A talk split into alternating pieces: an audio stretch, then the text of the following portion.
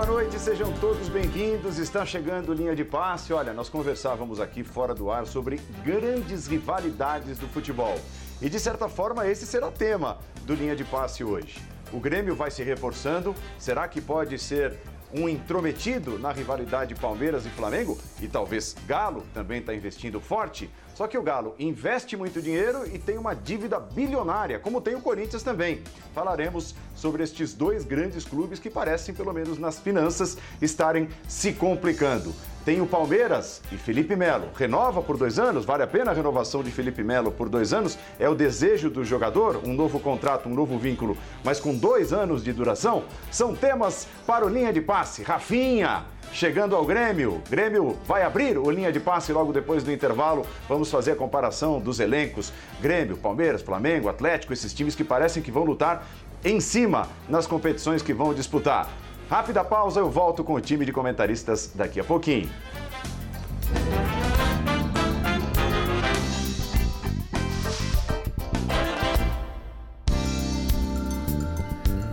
Estamos de volta. Linha de passe, linha de casa é a nossa hashtag. Linha de casa para você participar. Seguimos cada um de sua casa, mas trazendo o linha de passe às noites da programação dos canais ESPN e Fox Sports. Sejam todos bem-vindos. Estou chegando com muito bem acompanhado com João Guilherme, Oddi, Vitor Birner, Paulo Calçade. É esse o nosso time escalado, time da noitada de segunda-feira, tradicional, a mais tradicional edição do Linha de Passe, com uma hora de duração hoje, está no ar.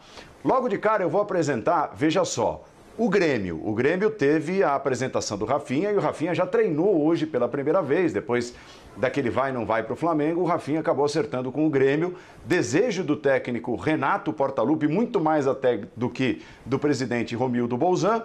O Rafinha passa a treinar com o Grêmio a partir de hoje. Existe até uma pequena chance dele estar à disposição para enfrentar o Internacional no Grenal do próximo final de semana. Na tela, nós vamos ver um comparativo do ano de 2020 das finanças de Palmeiras e Flamengo, que são os times perseguidos, digamos assim, por aqueles que querem atingir este patamar, este degrau. E o Grêmio? Ó, o Grêmio teve um superávit de 37 milhões e meio. O Flamengo teve um déficit, né, ficou devendo 110 milhões. Palmeiras mais, teve um déficit de 151 milhões. E o Grêmio, pelo jeito, está buscando se reforçar para justamente chegar perto aí do que representam hoje para o futebol brasileiro, Flamengo, Palmeiras e o Atlético que vai chegando, se juntando a este grupo com contratações também. Foi apresentado o Rafinha, Existe a possibilidade da assinatura do pré-contrato do Borré na semana que vem, é tema para a gente também com cuidado analisar. E Douglas Costa é mais um nome que pinta. Teria o Grêmio já até acertado um salário milionário com o Douglas Costa para que ele retorne ao futebol brasileiro. Paulo Calçade, falta muito para o Grêmio esportivamente poder ter um time à altura de Flamengo e Palmeiras, por exemplo, lutando ou pensando em lutar pelos principais títulos em disputa em 2021? Bem-vindo. Olá, Paulo. Olá, companheiros. Olá para você que nos acompanha. É claro que quando você fala em nome, nomes com essa grandeza aí que a gente acabou de citar, que não estão certos, o Rafinha sim, mas o Douglas Costa não, o Borré, é, o Borré fica lá, né, os caras agitando a Europa para ver se pinta uma proposta do futebol europeu, para ver se ele fecha aqui ou vai para lá, e isso atrapalha um pouquinho. Mas vamos imaginar esses nomes, são nomes muito importantes. E aí você está falando nomes para chegar e jogar, tá? para jogar. Mesmo assim, as demandas do, dos outros, de todos os campeonatos, são demandas que ultrapassam apenas esses três nomes. É, o Palmeiras ele tem uma, um outro estilo hoje, ele tem um elenco que não, você não vai encontrar um nome sim estelar mas ele tem um time mais equilibrado que pode ganhar reforços. O Flamengo tem esses nomes e tem ótimos reservas e o Grêmio está tentando chegar, porque o Grêmio não consegue competir. Só esses jogadores eu ainda acho que o Grêmio vai sofrer, sobretudo no centro do campo. Né? O Douglas joga onde? Joga no lado. O Borré joga na frente. O Rafinha é um lateral. O centro do campo ainda continuará com os problemas que apresentou nessa última temporada.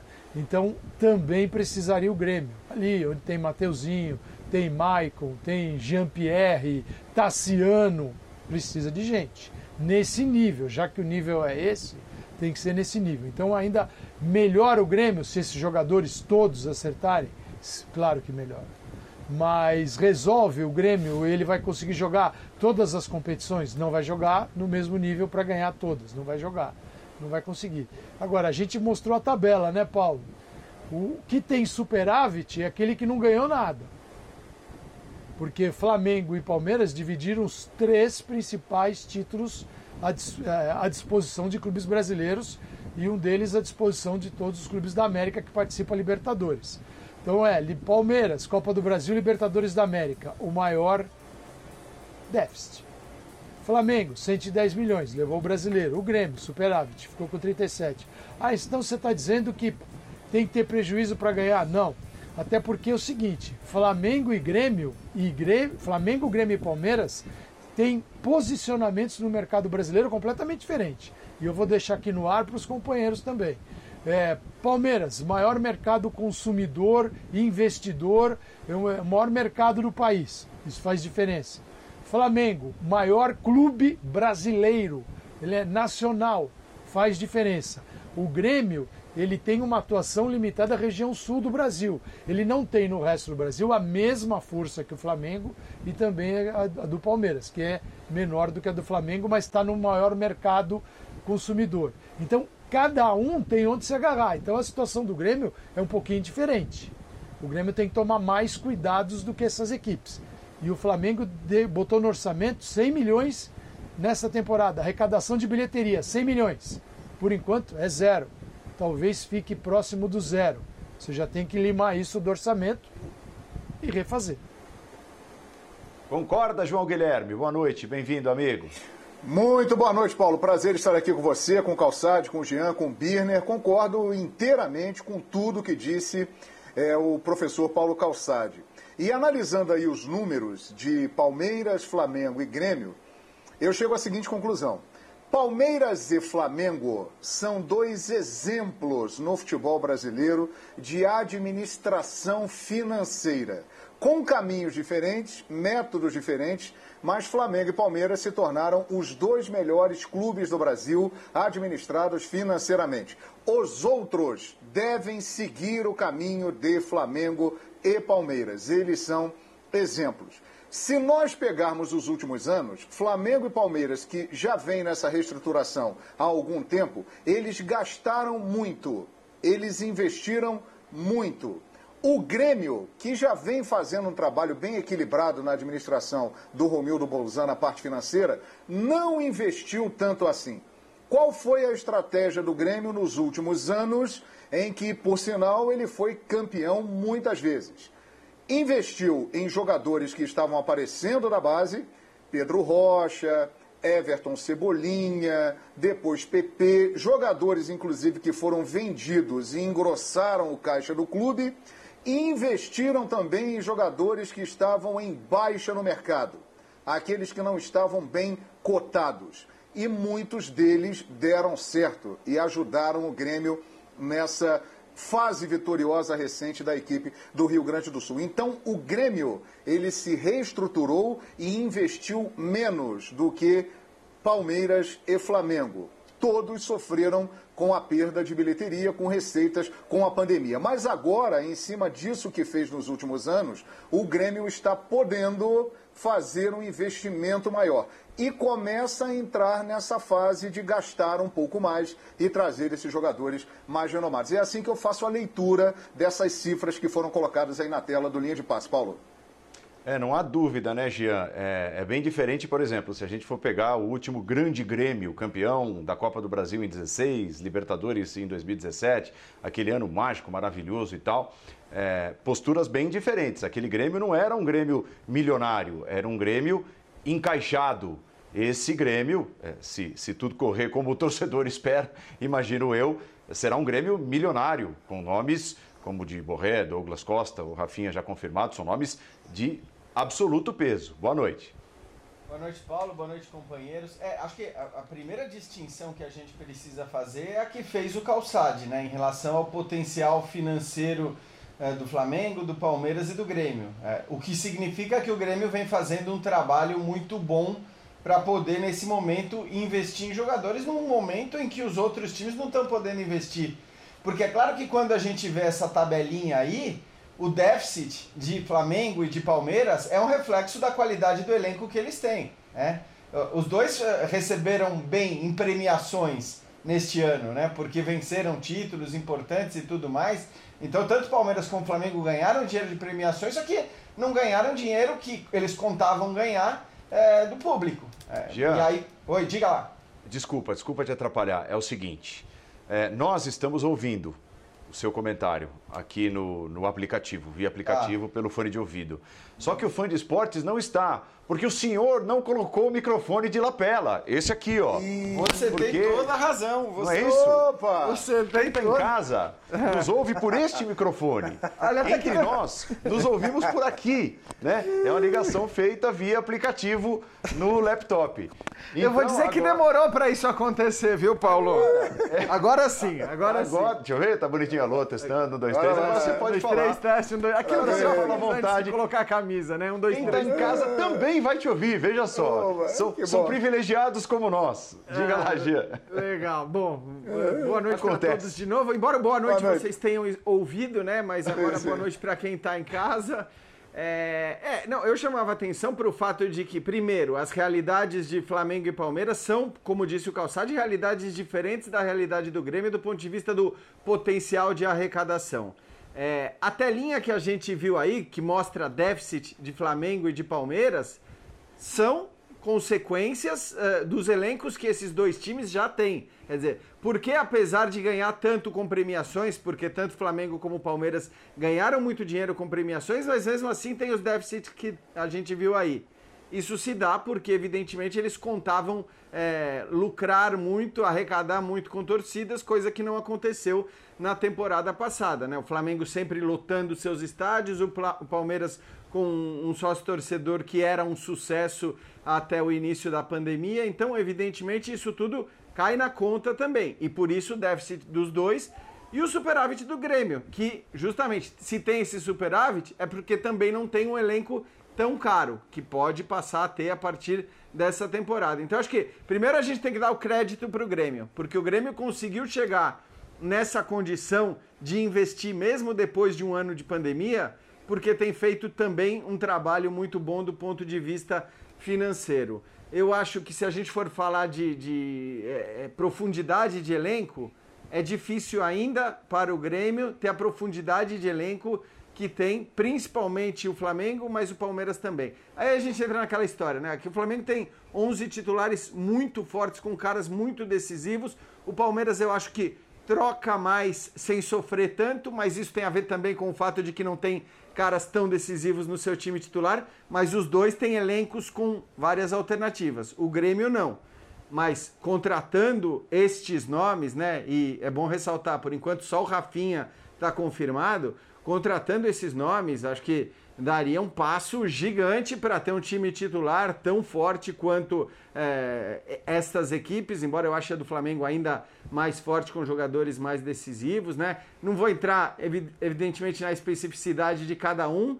É, são três jogadores muito bons, embora eu considere o Douglas Costa, por toda lesão, é, por todo o histórico de lesões que tem na sua carreira, é um jogador de um risco muito alto. Para mim, se ele vem jogando o máximo dele, é o melhor dos reforços. Porque é um jogador de Bayern de Munique, de Juventus de Turim. E, não tem idade ainda para voltar para o Brasil. Agora, se voltar para o Brasil, eu acho que volta muito por esse histórico de lesão, um problema que o Grêmio teria que conseguir superar para contar com ele, para fazer valer um investimento que certamente não será pequeno se acontecer. E aí o Renato não teria mais desculpa para, numa entrevista coletiva ou outra, né, Vitor Birner, dizer que ah, se eu tivesse um elenco de 160 milhões na mão, eu jogaria o futebol mais bonito e venceria os títulos. Seria cobrado pelas duas coisas. É, 160 milhões, esse número o Grêmio não vai atingir, mas pelo caminho que parece trilhar, vai ter um elenco de, de muito respeito, pelo menos um time de muito respeito. Boa noite, Birner. Boa noite, Paulo. Boa noite aos colegas, aos fãs e às fãs do esporte. Vai melhorar o elenco. Esse é um ponto. Não vai chegar no nível das outras duas equipes. Eu, pelo menos, penso assim. Eu nem espero que chegue, porque eu não acho que o Grêmio vá conseguir, por tudo que os colegas disseram, arrecadar como as outras equipes arrecadam. E eu acho que esse superávit do Grêmio deve ter um pouco a ver também com o fato do Grêmio ter vendido o PP. Eu não sei se o Everton Cebolinha entra é, nesse orçamento, nesse balanço no balanço anterior. Né? Não sei então, se o PP é entra nesse, né, Birner? Talvez o Cebolinha então, entre. Acho que o Cebolinha entre e o PP não, talvez. É, o Mas, PP de qualquer maneira, é no próximo. De qualquer maneira, é uma perda de jogador que não foi reposta e o time teve um superávit. E queda de regimento junto com o superávit. Né? Porque o Grêmio, campeão da Copa do Brasil, jogava um futebol muito bom. O Grêmio, campeão da Copa Libertadores, era ótimo. O Grêmio do ano seguinte, ele era bom, forte competitivo e o Grêmio do último ano foi um time mediano. Né? E o Renato tentou fazer muito mais do que um time que só cruzava bolas na área e não conseguiu. Se limitou a isso na hora que precisava competir. Com esses jogadores vai poder fazer mais. Porém, eu penso como Calçade. Eu acho essencial que o Grêmio traga um jogador para o meio de campo, um volante que saiba construir, que saiba marcar, que saiba pensar o jogo, que ocupe a função do Michael, né? Ou que no mínimo possa competir com o Michael, se o Michael recuperar o seu melhor nível possível, porque para você trazer o Borré, se o Borré vier, você tem que pensar que o Borré joga, joga num time do Galhardo, que é um time que tinha o Nacho Gonzalez, o De La Cruz construindo, o Pérez participando, laterais que apoiam, mais de um sistema de jogo e muito jogo com bola no chão. E muito repertório ofensivo. Então, para você tirar o melhor desse jogador, você precisa oferecer para esse jogador alguma coisa parecida com aquilo que ele encontrava no River Plate, que ele encontra, né? Porque ele ainda é um jogador do River Plate e não sei se continuará no River Plate, se ele vem para o Grêmio realmente ou não as, as negociações continuam. Então, para você tirar do jogador, você precisa ter uma estrutura de jogo para isso. E esse volante que eu falo, esse jogador no meio campo, ele é essencial. Ele é essencial. O Douglas Costa, é óbvio, se vier em, com 70%, 80% da forma, ajuda demais, porque é um jogador de nível muito alto pelo lado de campo, melhor que o Everton Cebolinha, para fazer uma comparação se ele tiver inteiro. E o Rafinha, também se tiver em forma, melhor lateral direito em atividade, vai ser melhor lateral direito em atividade no país. Ou seja, o Grêmio ganhou bastante, mas não o suficiente para chegar no nível dessas duas equipes que você citou e nem para chegar no nível do Atlético Mineiro. Ô Paulo, Agora... de, deixa eu só me corrigir aqui, só fazer uma correção que é importante. O Lupicínio manda mensagem, ele tem toda a razão, a gente se confunde com essa mudança de temporada no ano seguinte, uhum. né?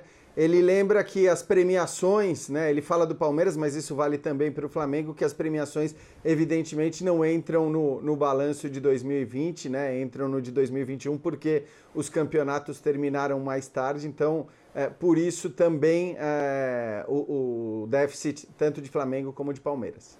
Ô, Paulo. Agora... Oi, oi, João. Não, e só uma informação importante, já que o Calçado e o Birner falavam de contratações para o meio-campo, hoje a Rádio Grenal de Porto Alegre trouxe a informação de que o Jean Pierre, que recentemente teve uma, uma situação desgastante com o técnico Renato Gaúcho, inclusive com a participação do Jean Pierre publicamente, ele pode ser emprestado ao Red Bull Bragantino. Pode deixar aí o Grêmio nessa temporada, existe a possibilidade dessa negociação. É, o Thiago Escuro negou, né? Falou que não tem negociação nenhuma, então tá nesse, tá nesse embrólio aí. É, de qualquer forma, a gente falava da profundidade de elenco, né, João? Então, uhum. é, seria uma alternativa. Por mais que não estivesse jogando bem, seria mais uma boa alternativa para o meio-campo do Grêmio se ele não saísse, né? Lembrando que o Grêmio contratou muito mal na última temporada, né? Thiago Neves, Robinho não funcionou. Uhum. Né, alguns jogadores, o próprio Orejuela, que para mim era uma boa contratação, no Grêmio se machucou e também não conseguiu se firmar como titular. É, o Lucas Silva tinha vindo antes, mas também não deu conta como volante. Quer dizer, o Grêmio errou bastante Go nas contratações. Goleiro, né? Goleiro, bem lembrado. As contratações, mesmo aquelas que a gente pensava que poderiam funcionar, algumas a gente achava que não, outras a gente achava que sim, cada um aqui tem a sua opinião sobre cada atleta, é, elas acabaram não funcionando em geral, é, no geral. Então, a gente não pode também elogiar muito essa política de contratações que o Grêmio fez recentemente, sendo ela barata ou cara. Porque contratação que funciona é aquela que dá resultado em campo, é o jogador que eleva o padrão da equipe. E dos jogadores que vieram com esse pacote de reforços, a equipe caiu de produção. E no final das contas, estou me puxando pela memória aqui, nenhum foi titular. De fato, de maneira convicta, convenceu o técnico e os torcedores. Então, essa mudança de política de contratação, às vezes é melhor você gastar um pouco mais se você pode, trazer jogadores certos, por exemplo, Rafinha. Se, se, se, o Rafinha jogar mal, ninguém vai poder contratar o é, criticar o Grêmio porque o Grêmio investiu no Rafinha. Douglas é, Costa, mas, se, se, se, jogar mal, ninguém vai poder criticar porque investiu no Douglas Costa. Fala, Jean. Não, é que a crítica, a, a, crítica, aí são críticas distintas, né? Quer dizer, você pode criticar as, as escolhas esportivas, mas de maneira alguma nos últimos anos você pode é, criticar o Grêmio por irresponsabilidade financeira, que é Exato. é quase que um padrão no futebol brasileiro. E, e a gente, eu acho que o Jean, quando cita o Red Bull Bragantino, acho que ter, ele é o quarto elemento aí, que a gente sempre esquece, mas é em termos de administração ela é única, né? Ela é a única realmente administração profissional e profissionalizada que a gente tem no futebol brasileiro, né? Todas as outras têm aí um componente político muito forte e mesmo o Grêmio tem, tá?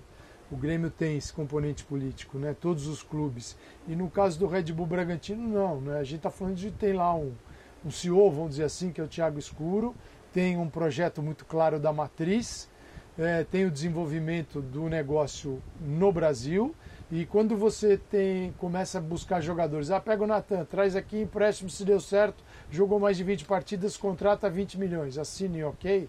Ah, Jean-Pierre, de repente se vem uma coisa, um negócio parecido, você começa a garimpar o mercado e a transformar os jogadores, os jogadores, porque no caso de Jean-Pierre, se ele for contratado, ele precisa ser contratado para modificar a maneira dele jogar futebol.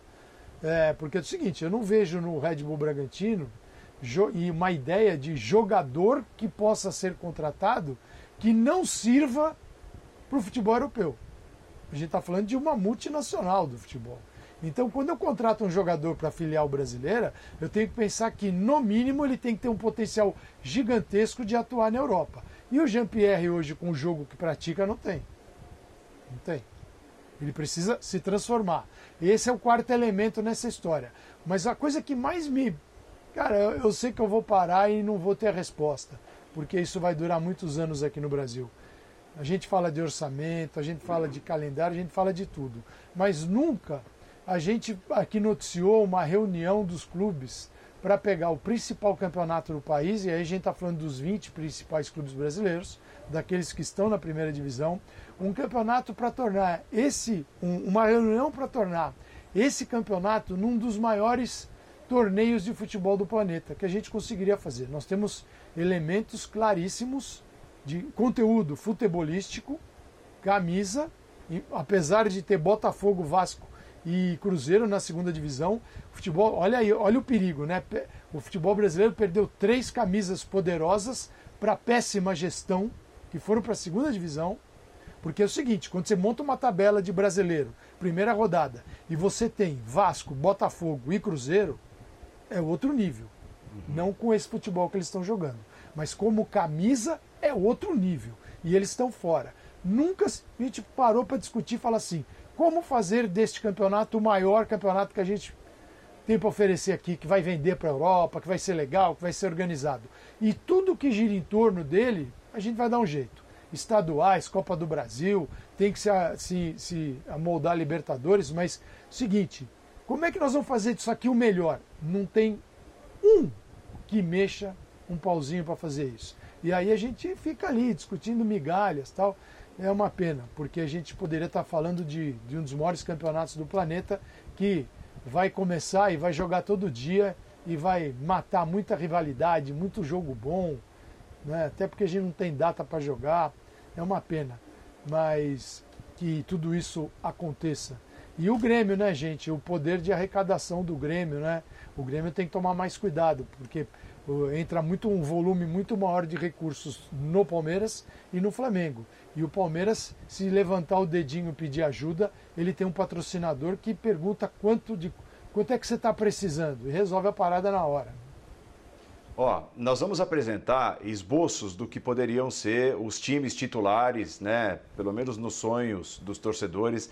Grêmio, Atlético, que vão se reforçando, Flamengo e Palmeiras, com possibilidades, enfim né, o que poderiam ser esses times titulares. Até para respondermos essa pergunta aí, ó, Flamengo e Palmeiras precisam abrir o olho com Grêmio e Galo? E aí eu perguntaria até, assim, é, deixaria mais ampla a pergunta, João. É, com Grêmio e Galo, é, se sim, é, com São Paulo e Internacional, talvez seriam esses assim, vai, se a gente fosse eleger os seis, é, não sei se para colocar num mesmo patamar, num mesmo nível, mas os seis que entram 2021 com boas perspectivas de luta por títulos importantes? Ô, Paulo, há alguns anos o futebol brasileiro vem afunilando essas equipes competitivas. Né? Se você pegar aí nos últimos tempos, é, a gente vai rodando e encontra times que ganharam muitos títulos. Na década passada, o Cruzeiro ganhou muitos títulos, infelizmente hoje está nessa condição. Nesse século, o Corinthians ganhou muitos títulos, infelizmente está numa condição é, ruim. Recentemente, Grêmio, Palmeiras, Flamengo vem aí disputando e ganhando é, títulos. Mais recente, é, Flamengo e Palmeiras, então a coisa está ficando realmente mais estreita. Lá se foi o tempo, há bastante tempo, que a gente dizia assim: ah, vamos começar um campeonato com 12 times que têm condição é, de disputar o título. Isso já não acontece há bastante tempo. E eu acho que é isso. Flamengo e Palmeiras continuam numa posição de maior destaque. O Atlético Mineiro já tem um elenco montado que o coloca numa posição de competir. O Grêmio, com essas peças que podem chegar, o Rafinha já chegou, também se coloca para brigar. E Internacional e São Paulo num patamar um pouco abaixo, mas também com possibilidade de fazerem uma boa temporada na minha avaliação. Concorda, Gia? Então, eu acho, eu ainda acho. É, tem torcedor que já fica bravo, já começa a mandar é. mensagem. Ah, como é que o Palmeiras ganhou a Libertadores e a Copa do Brasil? O nosso objetivo é esse, é que o torcedor é, eu sei. bravo com você. Eu sei, tudo bem. Estamos aqui para isso, inclusive, estamos acostumados e a gente não se abala. Mas é aquela coisa, né? Ah, o, o Palmeiras ganhou a Libertadores e a Copa do Brasil. Como é que você fala que o, elen o melhor elenco é do Flamengo? É, para mim, quer dizer, se, se, a gente for definir melhor elenco sempre por quem ganhou mais título ou por quem ganhou o título maior, fica muito fácil, a gente não precisa nem discutir. Para mim, melhor elenco tem a ver com melhor potencial, né? E aí você olha para a capacidade do time titular, para a capacidade de fazer troca sem perder. Para mim, são ainda os dois melhores elencos do país, com a diferença de que se a gente vê aí na frente o Palmeiras com Rony, Veiga, Wesley e Luiz Adriano, na frente, né, que é um, um, setor que decide jogos, você tem o Flamengo com a Rascaeta, com Everton Ribeiro, com o Gabigol, com o Bruno Henrique, com Pedro. Então eu acho que os caras do Flamengo, eles são mais decisivos no 11 titular. Acho que em relação à profundidade de elenco, tá, tá bem parecido. Ambos têm muitas opções de, de mexer, muitas opções de peça, e por isso, para mim, ainda são os dois melhores. Só que é, com o mercado desse, né? E claro, do Grêmio a gente está falando muito, por enquanto chegou apenas o Rafinha, que já é um baita reforço, mas podem chegar outros reforços importantes. Mas me parece que pelas chegadas, Atlético e Grêmio sobem consideravelmente. É, e isso é muito legal para o campeonato. O São Paulo também sobe consideravelmente com o Miranda e com o Éder. Evidentemente, nós estamos falando de potencial de jogadores. A gente não sabe, né, se o Miranda vai, vai ser o que foi o Hernanes, por exemplo. Seria uma baita decepção para o torcedor do São Paulo, mas a gente sabe do potencial que tem o Miranda e a gente tem que acreditar que ele chegando no futebol brasileiro, que é um futebol de uma exigência menor do que o futebol europeu em que ele jogava até pouco, ele vai jogar bem, né? E aí a gente está vendo esse ótimo trio de ataque do Atlético, embora o Vargas acho que ainda não tenha jogado o que se imaginava que ele pudesse jogar, é um ótimo jogador. É, mas também vejo como alternativas o Atlético e o, e o Grêmio com um pouco menos de alternativas do que tem Palmeiras e Flamengo. Mas são seis times, acho que são esses que você citou mesmo, Paulo. Aqueles seis que a gente fala que eles têm que entrar pensando em título, né?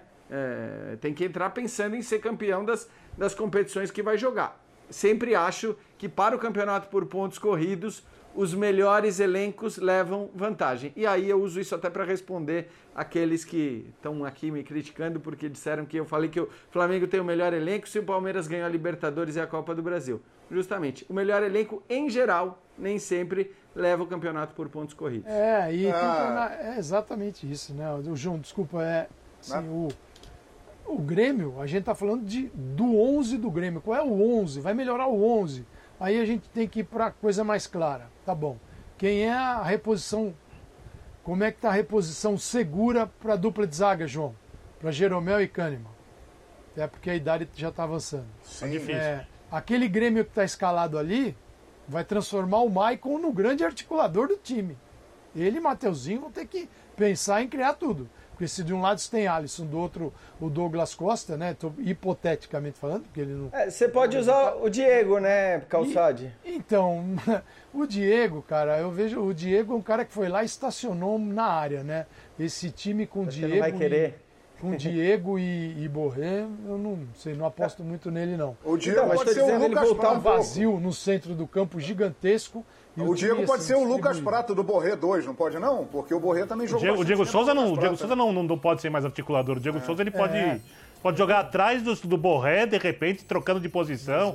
Ali fazendo um Firmino e Salah, de repente. É, pode ser um é, Lucas Prato. No máximo isso, assim. O Douglas pode ser, Birner, eu só quero lembrar disso. O Douglas, ele era o articulador do Grêmio, foi um baita articulador do Grêmio. E quando tinha que marcar, aí ele invertia com o homem de frente e era o que ficava mais tranquilão ali na frente. Poderia até fazer isso com o Borré, quer dizer, o Renato repetia essa fórmula usando os dois. Mas acho que assim, é tudo especulação como vai jogar cada um dos times, né? Sim.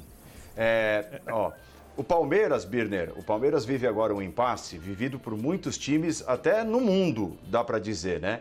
A renovação por um pouco mais de tempo de um jogador do seu elenco já veterano, que você não sabe se daqui dois anos vai estar com a mesma vitalidade, vai estar correndo do jeito que corre hoje. Eu estou falando do Felipe Melo. O desejo do Felipe Melo é a renovação por dois anos, né? renovação de contrato de vínculo por dois anos com o clube, e o Palmeiras está analisando se vale a pena ou não é, a renovação desse contrato por dois anos. Nós tivemos grandes exemplos já de, de grandes times que até abriram mão de, de ídolos, né? Por conta é, de não apostarem na longevidade desses caras. É, me vem à cabeça aqui, por exemplo, depois que tudo, depois de tudo que fez na, na, na, final da Champions League em 2012, o Chelsea que não renovou o Drogba porque o Drogba queria dois anos de contrato e o Chelsea só queria dar um, só para citar um exemplo. E outros tantos times, outros tantos exemplos existem nesse caminho. A pergunta é, Birner, vale a pena renovar Felipe Melo, apostar nele por mais dois anos? Ele se machucou recentemente e se recuperou, e quando se recuperou, rapidamente recuperou a forma técnica. Ele é um jogador acima da média. Ele tem uma liderança importantíssima no elenco do Palmeiras. Eu acho que se o Palmeiras tem uma política de lançar, de lançar jogadores jovens, você ter referências com bastante rodagem é algo essencial. Então, para mim, o papel do Felipe Melo ele vai além simplesmente do que ele pode render em campo. Na parte emocional, onde ele foi tão questionado, ele, na última temporada, se mostrou um jogador extremamente equilibrado. É, não perdeu a cabeça, conseguiu lidar bem com os momentos mais difíceis. Foi importante na, na Copa do Brasil. Então, eu acho que ele tem lenha para queimar. Se a proposta do Felipe Melo não for absurda, e aí o Felipe Melo tem que tatear o mercado, né? Porque também é, ele tem proposta de outra equipe para ganhar muito por dois anos de contrato. E eu acho que ele está muito adaptado, muito identificado com o time do Palmeiras. E em princípio, se não for nada absurdo, eu renovaria o contrato com ele sim. E, e vocês? Paulo, Diga. O, Paulo, é, esses dois anos que a gente está falando terminariam com o Felipe com 40 anos de idade. Uhum. Então é claro que o clube analisa. Claro, e o Felipe também, é, até agora, não deu demonstração claríssima, porque tem jogador que aos 32 você começa a contar a idade dele, você já percebe uma mudança significativa, né? Então, sei lá, nos 32 está falando, olha, tá com 32, olha, tá com e vai, ele tá com vai fazer 38 agora, 26 de junho. Então, esses dois anos terminariam com 40. Eu é. depende muito disso, de quanto ele vai custar. Porque é o seguinte, ele fazer parte do grupo, acho que ainda é muito importante. Você fechar o contrato para dois anos, imaginá-lo aos 40 jogando na carga que o futebol brasileiro né, coloca nas costas de cada jogador, não vai jogar. Então é o, o jogador que vai proporcionar aos mais jovens essa remodelação, do, do, vai remodelar o meio de campo do Palmeiras, a partir dele. Tanto que o, o Abel Ferreira deixou no banco da Libertad na Libertadores, porque não pôde iniciar com ele, não tinha condição física na final, 30 de janeiro, mas na sequência você viu o Felipe no time. Ele foi, ele foi titular nas duas finais da Copa é, do Brasil, né, Calçado? Exatamente. O treinador. É, opa, o, treinador, o português não é louco. Ele não vai pôr um jogador porque ele está com medo do Felipe Neto. Vai pôr porque é bom para ele ganhar título. Então acho que tem tudo isso. Se for um número que possa ser atendido pelo Palmeiras e ao mesmo tempo o Palmeiras com todo cuidado. Porque, é claro, ninguém com essa idade, ninguém garante que aos 39 ou aos 40 ele vai ser igual hoje, no dia 29 de março. Talvez no dia é, 30 de junho seja um cara completamente diferente. Não dá para saber. Porque é uma idade que você tem que controlar já a cada 3, 4 meses. Mas dizer que ele não serve, aí é Não, Calçade, acho que a questão é a seguinte: você tem dois fatos aí. Um fato é, ele voltou jogando muito bem, né? Ele estava jogando muito bem quando se machucou e voltou colocado pelo Abel Ferreira em altíssimo nível, inclusive nas duas finais da Copa do Brasil. Então isso é um fato e ele tem 37 anos. Outro fato é que assim, a recuperação dele foi rápida e que do ponto de vista físico, ele é claramente um jogador acima da média. Tem sido um jogador importante, né? É normal que um cara nessa idade queira renovar por dois anos e não por um. Isso, como disse o Paulo, é muito normal no futebol mundial. O cara vai chegando com uma idade mais avançada, não vai querer renovar ano a ano, vai querer garantir um último contrato bom ali. E o clube também está na sua de preferir renovar por um ano e reavaliar depois daquele ano. A favor do Palmeiras, né, se o Felipe estiver pedindo muito, porque eu tô contigo, eu, tô, eu acho que tudo depende do valor nesse caso. Agora, a favor do Palmeiras, tem o fato de que o Palmeiras conta com o Danilo, conta com o Patrick de Paula, conta com o Gabriel Menino, acabou de contratar um volante pedido pelo Abel Ferreira, o Daniel Barbosa, o Danilo Barbosa, é, tem, tem o Zé Rafael também. Então o Palmeiras tem muitas alternativas para jogar por ali, caso é, julgue melhor não renovar. Mas pelo que está jogando nesse momento, eu acho que o Abel Ferreira pede a renovação do Felipe. É, a questão, né, João? É assim, o Palmeiras viveu isso recentemente também. É, eu, eu trouxe um exemplo europeu, mas o Palmeiras viveu isso recentemente também com o Zé Roberto. O Zé Roberto, assim, uhum. num estalar de dedos, e um cara que se cuida, né? Que está até hoje numa forma física exuberante, mas é, para aguentar o ritmo de uma partida de primeiro nível do futebol brasileiro, é, precisava de mais. E de um segundo para o outro, o Zé Roberto passou a não ter o vigor físico necessário para acompanhar os jogos do Palmeiras, foi perdendo espaço e tudo mais, até encerrar a carreira. Então, eu acho que o, o, exemplo, talvez, do Zé Roberto seja um, um, um bom exemplo para o Palmeiras analisar, e é claro, e o Palmeiras tem lá as ferramentas para analisar é, fisicamente como está o Felipe Melo. É, eu acho que o mais prudente, Paulo, é todas as qualidades do Felipe Melo já foram colocadas aqui pelos companheiros. Né? Ele tecnicamente é um excelente jogador. Ele é uma liderança muito grande. Como o Birner falou, nos últimos tempos ele tem mostrado uma maturidade maior. Nada como os anos passando, a experiência de vida. Ele tem conseguido se controlar mais. Ele é um jogador muito importante. Agora, a idade, né, ela acaba afetando de alguma forma o rendimento e isso tem que ser avaliado, tem que ser pesado também ao lado do clube. Então, acho que para as duas partes se entenderem, se eu fosse o presidente Maurício Gagliotti, eu tentaria convencer o Felipe Melo a renovar por um ano. E falaria para ele o seguinte: vamos aguardar o seu rendimento ao longo da temporada. Se você terminar bem essa temporada, no nível que você se encontra, que a gente sabe que você tem condições de jogar, aí então faremos uma renovação por mais uma temporada. Eu, no lugar do presidente ou de quem toca o futebol do Palmeiras, no caso acho que o Anderson Barros, é, faria isso. É, vamos falar agora de dois grandes times, times de grande torcida, de grande apelo, de grande dívida. Né? É, o Atlético Mineiro e o Corinthians anunciaram dívidas parecidas, ali perto de um bilhão. E existe uma diferença claríssima na operação de cada um nesse momento. O Atlético, impulsionado por seu mecenas, gasta, monta um time que nós analisamos o que pode se tornar agora há pouco. O Corinthians não. O Corinthians segura e, pelo jeito, vai ter de segurar muito mais para chegar perto de imaginar sanar parte dessa dívida que é enorme, gigantesca. São futuros muito preocupantes, Paulo Calçade? Nossa, mas assim, Ambos. enormes. Ambos. É, é que o, o, o Atlético ele está numa energia, numa vibe com a torcida, construção de estádio, contratação de jogadores, tem o Mecenas que põe dinheiro, então parece que não tem dívida, mas a dívida existe. Só que é, você vai na contramão dessa história, tentando alertar o torcedor, mas ele fica chateado, né? Como ficava o do Cruzeiro, né? Só para só paralelo ali do lado, Cruzeiro, Cruzeirense ficava assim, igualzinho. Né? Depois que explodiu, todos eles pararam de, de, de xingar, de falar, né? eles estão de luto até hoje. Mas quando você falava do Cruzeiro que era um perigo, fazia o alerta. Então o Atlético, porque é o seguinte, os mecenas vêm e vão embora também. Né? E às vezes o mecena vai embora e você fica pagando ali. O mecenas te ajudou a contratar o jogador Y, mas ele foi embora, o salário é teu. E então, calma. É, é, muito, muito cuidado com isso. É bom tomar. Ninguém tem uma dívida de um bilhão e está tudo bem. Ainda mais no futebol brasileiro. Né? E o potencial de arrecadação do Atlético é aquele também é um potencial menor. Mercado menor. Tem que tomar cuidado. Corinthians tem, esquece o estádio. Fora estádio, um bilhão de reais. Quase batendo num bilhão. É, com uma administração que é um negócio assim difícil de definir, né? Pois é. A quantidade de os milhões e milhões e milhões e milhões, você vai repetir 50 vezes e não vai chegar no tantos milhões.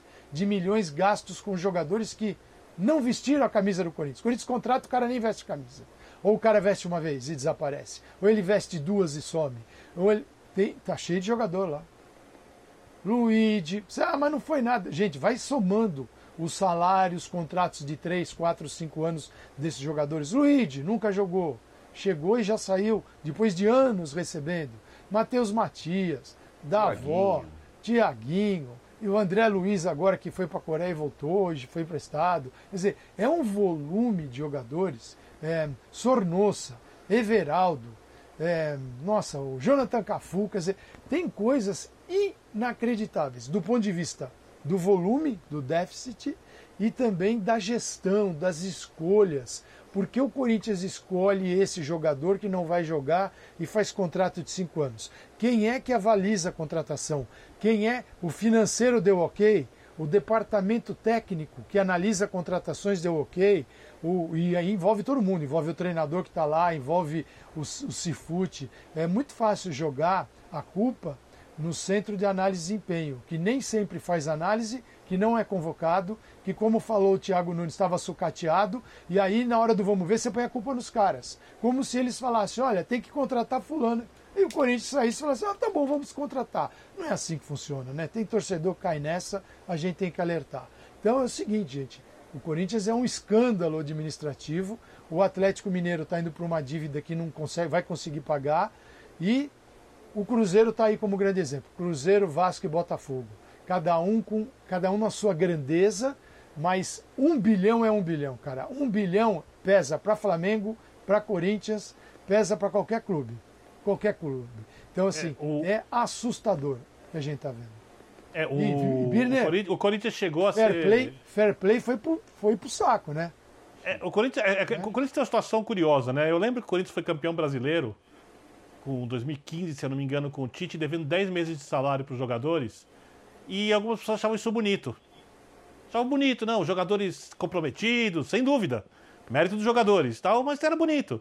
Aí no fim do ano, o time é desmontado por negociações com dinheiro de pinga, que valores ínfimos, ah, estava em contrato.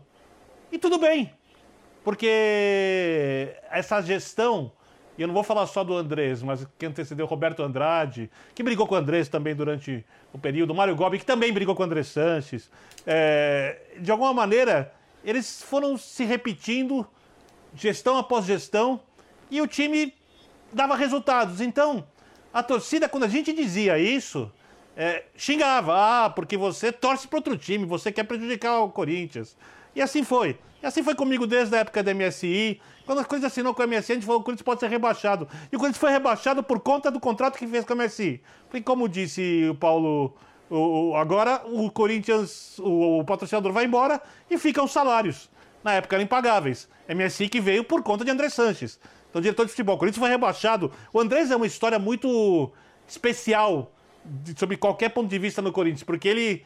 Você não pode olhar para os títulos da Libertadores, para o Mundial, para os brasileiros sem olhar para o André Sanches, André Sanches, você não pode olhar para o rebaixamento, para a dívida do estádio, para essa dívida bilionária, sem olhar para o André Sanches. Ele tem ali uma marca muito grande no positivo e no negativo. E o problema dessa dívida do Corinthians é que, ao contrário da dívida do Atlético, ela deve ser toda com clubes, é, ações trabalhistas, então ela tende a aumentar porque mais ações trabalhistas vão chegar. A vantagem do Corinthians é que o Corinthians é um time que arrecada muito e pode, se tiver um planejamento, se recuperar. O Atlético arrecada menos. Mas se é. parte dessa dívida for com o patrocinador, né, que também vai dar o nome ao estádio, que tem um projeto de longo prazo no clube, ela pode ser equacionada do jeito mais simples do que pode ser a dívida do Corinthians. Mas é óbvio quando a gente fala de um bilhão de reais, valor muito acima da arrecadação anual dos clubes, porque se o clube arrecadasse 5 bilhões por ano e devesse um, nem aí, dívida administrável. Mas como esse não é o caso, né, eu acho que ambos merecem, ambas merecem muita preocupação do torcedor, mas nesse momento mais do corintiano. Oi, Jean.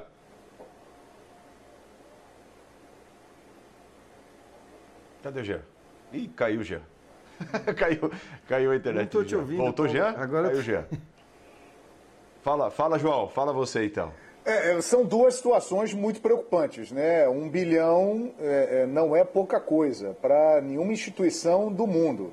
Agora, a situação do Corinthians, embora o time, o clube, tenha muito mais potencial de arrecadação, está no principal mercado brasileiro, tem uma torcida é, maior, bem maior que a torcida do Atlético Mineiro, a situação é mais preocupante sim. Primeiro que o negócio de estádio do Corinthians foi horrível para o clube, né? Isso é uma prova incontestável ao longo do tempo. Essa dívida que foi anunciada aí do Corinthians, de quase um bilhão, ela não conta a Arena Corinthians.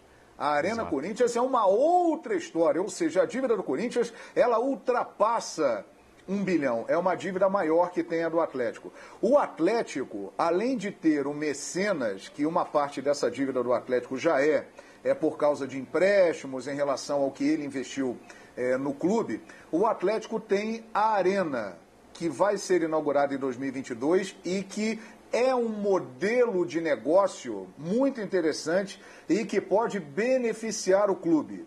Com a sua torcida, que é extremamente apaixonada, é, podendo até lá, esperamos todos, voltar ao estádio, consumir produtos, estar ali motivada pelos investimentos, a chance do Atlético equacionar essa dívida gigantesca ela é maior que a do Corinthians, embora o Corinthians tenha um potencial muito maior que a do Atlético. Mas são duas situações muito preocupantes e que merecem o alerta diariamente. O torcedor que ficar incomodado com isso, é, na verdade, ele não se preocupa com o clube. Ele só quer saber do título para acabar zoando o rival. É só isso que interessa para ele. É, então, João, acho que esse é o ponto fundamental, né? A diferença, ela, ela é essa. Quer dizer, eu acho que a maior capacidade de arrecadação do Corinthians, nesse momento, nem conta tanto, porque, como você falou boa parte dessa maior capacidade de arrecadação é comprometida com a dívida do estádio. Exato. Então, acho que o que acaba fazendo diferença mesmo, e é onde tem discussão, é o Atlético. Porque no Corinthians não tem discussão nenhuma. Não tem discussão alguma que no Corinthians é preciso apertar os cintos, é preciso segurar. Como, aliás, o próprio Andrés uh, falava que era importante na temporada passada, nas últimas temporadas, e acabava não fazendo, porque ele prometia que ia apertar o cinto e depois a gente via o Corinthians contratando jogadores a rodo, né? Foi um dos que mais contratou, pelo menos em quantidade, ali nos primeiros meses da última temporada. É, no caso do Atlético, a discussão é Faz sentido esse investimento? Não faz sentido esse investimento? E aí eu acho que essa resposta ela só vai vir claramente com transparência. O que eu quero dizer com isso? Você pode até ter condições de investir tendo um mecenas, um patrocinador, o que quer que seja, contanto que fique muito claro, né, que esse investimento não pode prejudicar o clube lá na frente. Eu vou usar um exemplo muito rápido e claro que é o do Palmeiras, com o Paulo Nobre. Ninguém discute que o Paulo Nobre foi muito responsável, principal responsável por tirar o Palmeiras da situação que ele atravessava ali, né, antes da sua gestão. Só que ele emprestou dinheiro, bem menos dinheiro do que a Crefisa colocou, evidentemente, né, em todos os contratos e tudo mais. Só que sempre teve muito claro ali no contrato que aquilo ali não tinha como prejudicar de maneira alguma o clube no futuro. Aquilo não poderia virar uma dívida com parâmetros diferentes daqueles combinados num primeiro momento. Que também no Palmeiras, e aí para usar um outro exemplo negativo, acabou acontecendo com o dinheiro que a Crefisa utilizou para contratar jogadores, né? Porque aquilo ali era disfarçado como ativos de marketing e tudo mais. Aí houve uma, uma denúncia ali, dizem que do próprio grupo político ali do Palmeiras. A partir dali, a Receita Federal foi atrás da Crefisa e disse: não, não, isso aqui vai ser dívida do Palmeiras. E o Palmeiras topou, né? Aí é outra discussão se fez certo ou não em topar, mas topou e aquilo mudou. Então, acho que assim, o, o, o, Atlético, nesse momento tal do balanço, da exposição do bilhão, né, da dívida e tudo mais, acho que precisa esclarecer, escancarar para o seu torcedor por que o dinheiro que está sendo investido na contratação desses jogadores não pode prejudicar o Atlético no futuro. Se não puder e tiver tudo dentro da lei, tudo dentro das regras, acho que não tem discussão. Aí é melhor mesmo, porque você investe uhum. e ainda assim tem condições de arrecadar mais com esse investimento. Muito bem. Olha, amanhã tem clássico. Pois é, nessas dias nebulosos, esquisitos e o futebol no meio disso tudo ou não, né? Tanto que agora há pouco o Mendel Bidlovski trouxe a informação aqui, né, a programação dos canais ESPN, que houve mais uma reunião da Federação Paulista com o Ministério Público. Por enquanto, nada resolvido, mas parece que existe uma proposta para que os jogos dos times maiores sejam disputados apenas depois das 8 da noite, para evitar a aglomeração relacionada ao jogo, enfim. Então, existem uns desdobramentos, no caso de São Paulo especificamente. Mas a bola está rolando em alguns outros estaduais. Tanto é que marcaram o Grenal para o próximo sábado, às 10h15 da noite. Hein? Pontualmente uhum. às 10h15 vai ter Grenal no sábado que vem. E amanhã tem clássico no estadual do Rio de Janeiro. Tem Vasco e Fluminense. E tem palpites aqui da turma do Linha de Passe.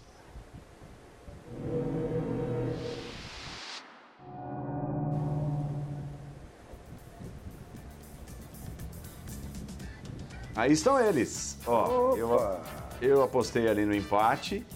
O, o Jean, lógico, copiou o meu palpite. Fazia tempo, né?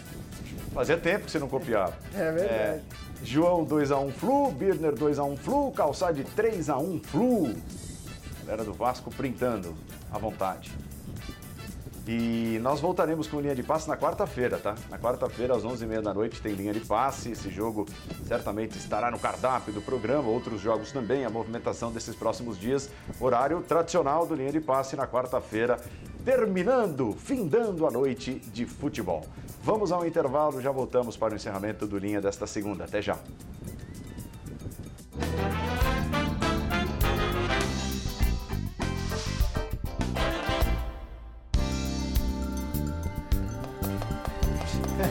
Senhoras e senhores, estamos encerrando a edição de hoje do Linha de Passe, prometendo voltar na quarta-feira. Sua noite de futebol na quarta-feira vai terminar aqui na ESPN Brasil. Muito obrigado, Paulo Calçade, João Guilherme, Vitor Birner, Jean Oddi. Obrigado a você, fã de esporte. Tudo bem com a Luna aí, Jean? Olha, a gatinha? Oh, grande bem. Luna, hein? Ela tá, tá, devidamente afastada agora. Porque foi ela que puxou a fonte, sei lá o que, aquela hora que. O microfone no começo é culpa minha, a, tá. a segunda queda é culpa dela, tá? Tá, grande Luna, esteve conosco ah, também Luna. noite. Nada ah, como uma gatinha noite. pra culpar. Que, que cidadão. Pobre Luna, exatamente. Quando animal é... Culpa aqui é da Rebeca. Thank you.